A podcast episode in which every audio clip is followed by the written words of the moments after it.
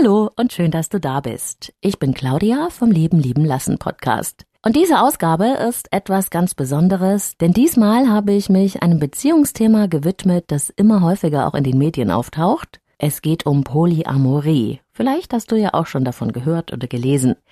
Mehr als einen Menschen lieben. Geht das? Und wenn ja, wie?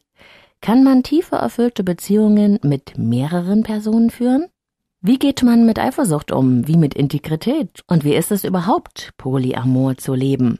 Ich habe dazu mit einer Frau gesprochen, die eine Polybeziehung lebt. Susan Dietzmann ist eine Kollegin, Beziehungsberaterin in Dresden und Leipzig und sie gibt uns heute tiefe Einblicke in ihr eigenes Leben und das vieler ihrer Klienten. Leben, lieben, lassen. Der Podcast zum Thema Persönlichkeit, Beziehung und Selbstliebe. Von und mit Claudia Bechert-Möckel.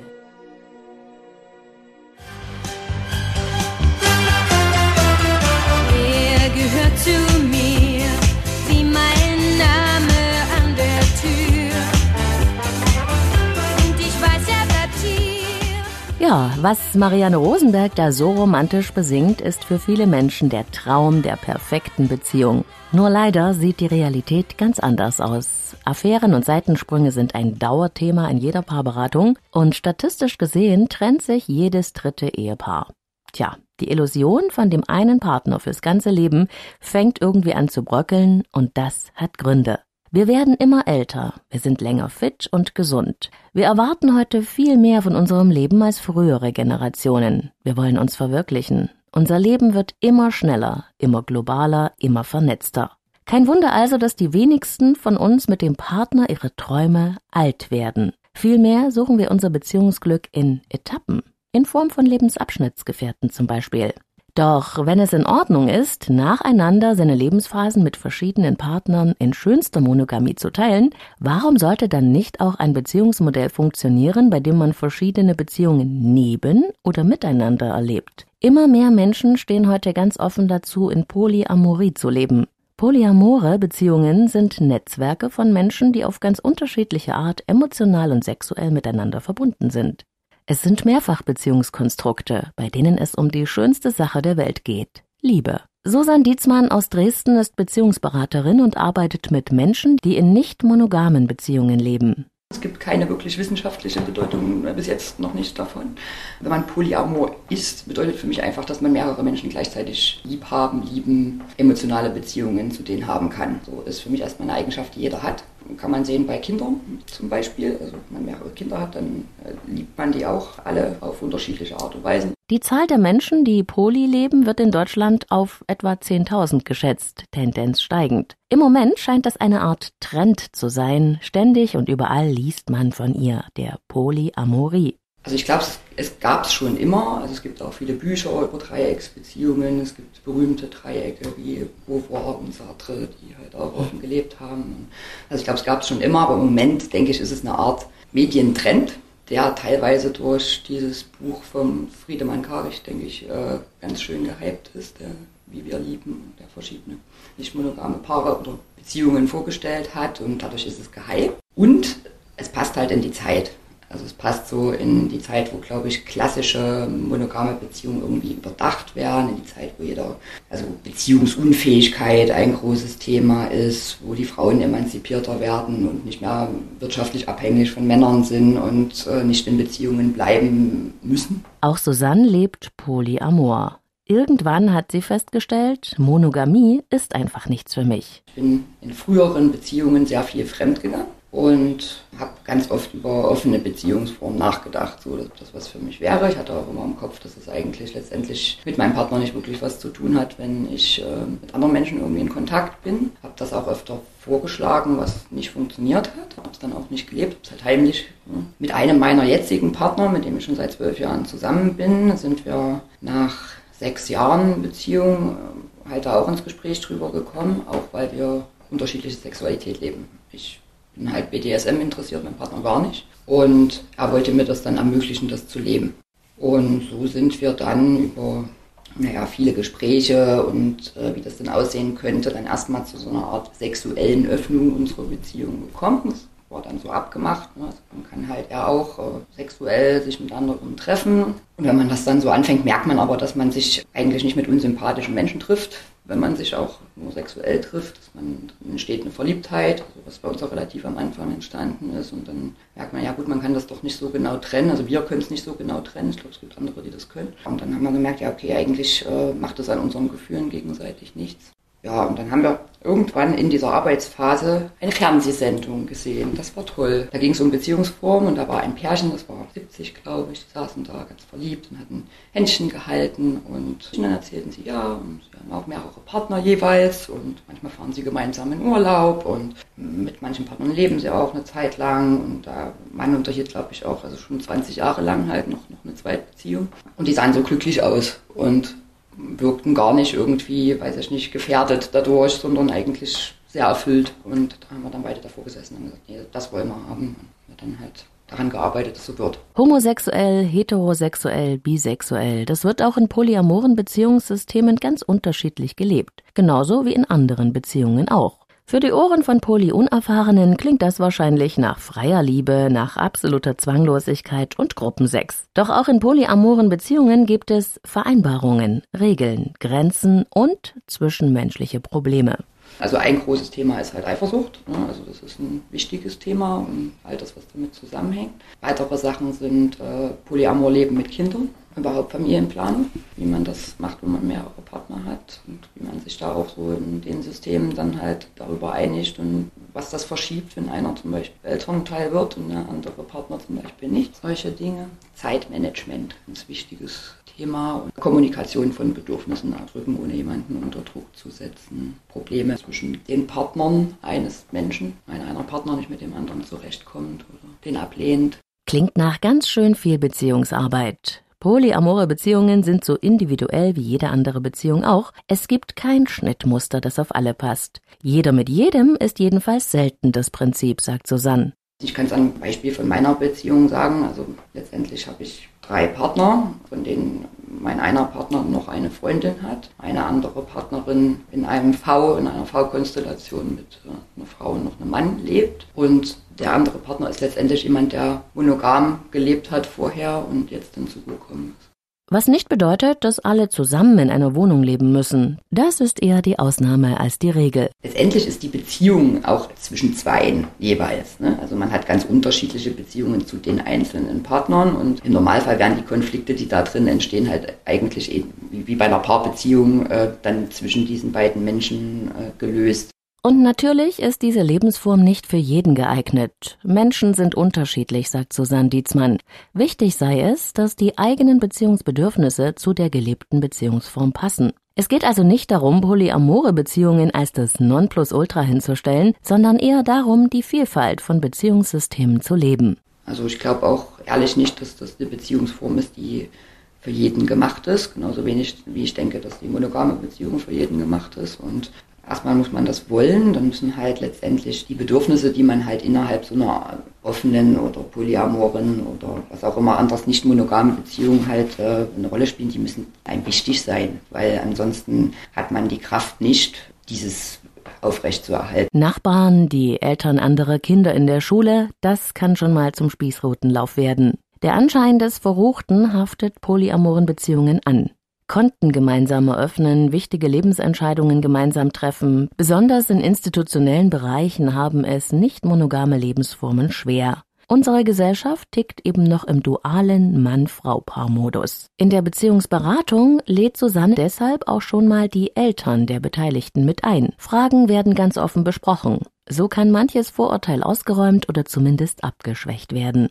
Also mein direktes Umfeld, meine Freunde und meine Familie sind äh, großartig da alle damit umgegangen. Schwieriger sind manchmal die, die Situationen, wenn man neue Menschen kennenlernt, wo dann schon erstmal so diese unterschwellige Frage, naja, ist das denn was Richtiges? Oder das wirst du ja auch nicht ewig machen. Und also wo dann letztendlich einfach in Frage gestellt, also meine Art zu leben in Frage gestellt wird, das finde ich ein bisschen schwieriger. So, ich versuche es dann zu erklären und meistens kann man die Menschen dann auch davon überzeugen, wenn man dann mit, mit den Partnern dort äh, auftaucht weil sie dann merken, dass es jetzt nicht nur, was weiß ich, sexuelle Kontakte sind, sondern das halt wirklich, äh, das sind halt meine Partner und die liebe ich alle und äh, die sind mir alle wichtig und das merkt man dann auch im Umgang und dann ist es auch nicht mehr so fremd. Also wenn wir verbringen zum Beispiel Wochenenden zusammen, wir, wir fahren zusammen weg oder sowas. Ähm, ansonsten treffen wir uns, also so eigentlich ganz alltäglich. Also dadurch, dass meine Freundin halt ja selber in einer Partnerschaft lebt, in, in der sie zusammen wohnen. Polyamore Beziehungen sind lebendig, wie alle anderen Beziehungssysteme auch. Sie entwickeln sich und sie verändern sich. Und das bedeutet jede Menge Gesprächsbedarf.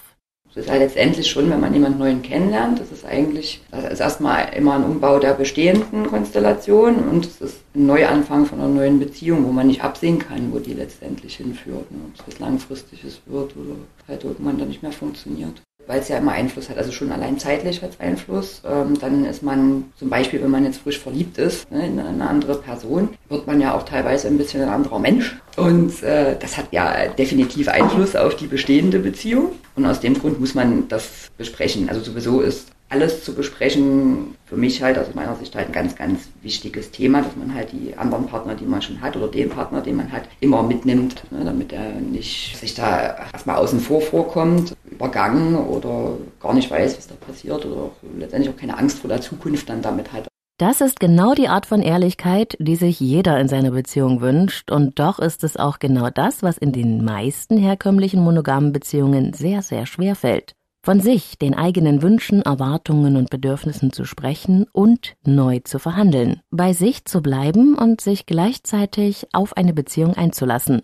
Ich glaube, das ist halt wirklich ein Plus in, in den polyamoren Beziehungen. Also dort kann es nur funktionieren, wenn man das so macht. Letztendlich würde das auseinanderbrechen, ne, wenn da Unehrlichkeit ist. Es ist ja letztendlich äh, die, die Basis des ganzen Konzepts ist auch, dass letztendlich alle Partner voneinander wissen. Also Fremdgehen gibt es letztendlich nicht, dann ist es keine polyamore Beziehung. Ne, so. Und es wird letztendlich von Anfang an alles verhandelt. Das finde ich halt auch so schade bei, bei den bei klassischen monogamen Beziehungen, dass äh, so viel vorausgesetzt ist, einfach aus dem Konzept heraus. Schon allein, man lernt sich kennen und unterhält sich zum Beispiel, ob man Familienplanung hat oder ob man noch Kinder möchte oder nicht. Das wird alles abgesprochen, aber zum Beispiel die Treue nicht. Das ist gar kein Thema. Es wird halt sozusagen zugrunde gelegt, dass wenn wir jetzt eine Beziehung eingehen, dass äh, wir uns ja treu sind. Warum? Und da trifft Susanne einen wunden Punkt. In einer Polypartnerschaft ist es nämlich unabdingbar, schwierige Gefühle wie Neid, Verlustangst dem Partner zu kommunizieren, ohne sich dabei zu verletzen.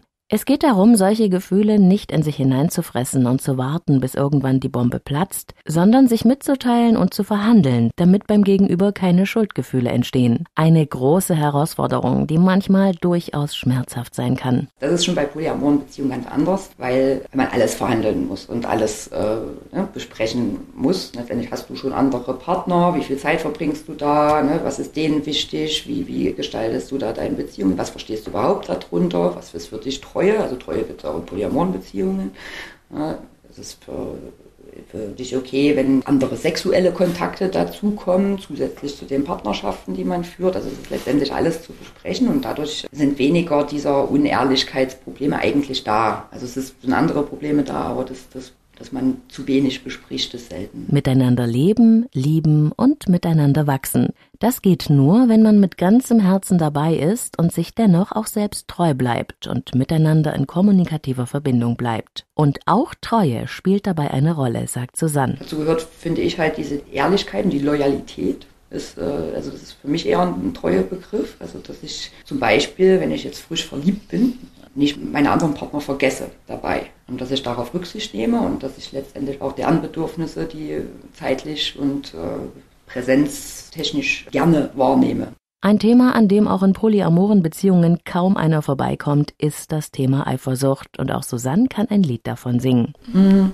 Also ich bin jetzt nur noch sehr, sehr selten eifersüchtig. Aber am Anfang aus, äh, sagen wir mal, das, dadurch, dass man das so umstellt, also aus Unsicherheitsaspekten, ne, was macht das mit meiner Beziehung zu meinem Partner und so, war ich schon auch eifersüchtig. Also ich glaube, es ist auch kein Hinderungsgrund, wenn man eifersüchtig ist, in so einer Form zu leben, weil das, also für mich besteht Eifersucht aus sehr vielen verschiedenen, unterschiedlichen Aspekten und äh, wenn man die dann ein bisschen isoliert hat, was, was ist jetzt eigentlich das Problem da dran, dann kann man auch auf das Problem direkt eingehen, gemeinsam mit den Partnern oder dem Partner.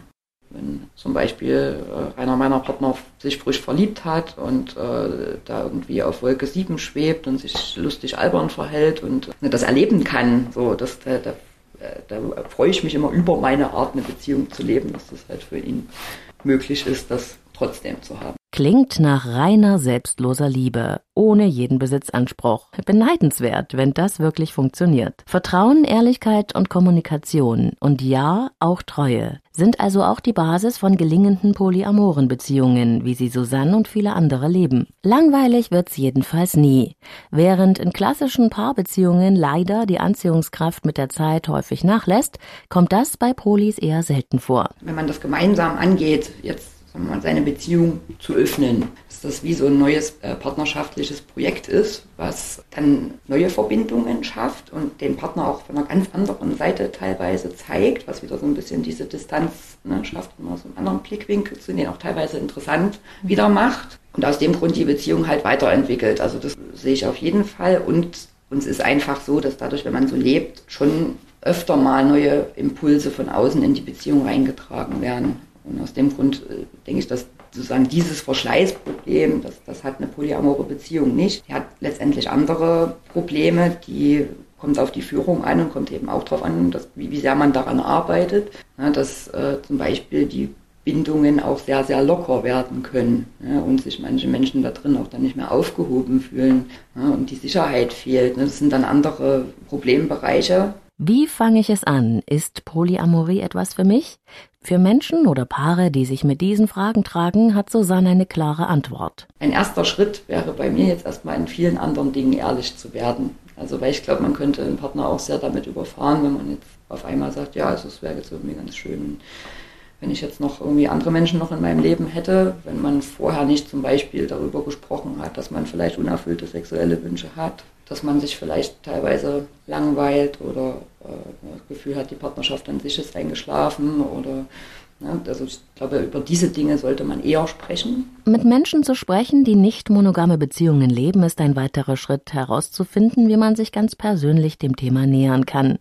Mittlerweile sind Polis auch gut organisiert. In jeder größeren Stadt gibt es äh, Amorie- oder Polyamorie-Stammtische, wo ganz unterschiedliche Menschen halt aufeinandertreffen, die in irgendeiner Art und Weise nicht monogam leben, auch mit unterschiedlichsten Konzepten und die auch alle irgendwann mal angefangen haben. Und das ist also, finde ich, für, für Anfänger oder überhaupt Leute, die sich erstmal dafür interessieren, eigentlich ein richtig gutes Feld. Äh, gefällt mir auch besser als Bücher, weil dieses halt alles sehr theoretisch und immer aus einem Blickwinkel äh, beleuchten. Und dann äh, gibt es im Internet viele, viele Foren, mittlerweile auch schöne Blogs von äh, Leuten, die es leben, wo dann auch letztendlich auch die Schwierigkeiten angesprochen werden und nicht nur die schöne neue bunte Welt. Für alle, die sich für das Thema Polyamorie interessieren, hat Susanne Dietzmann einen heißen Tipp. Der Aktionstag Lieblingsmensch Tag und Nacht 2017 findet am Samstag, 10. Juni 2017 im Club Puschkin auf der Leipziger Straße 12 in Dresden statt.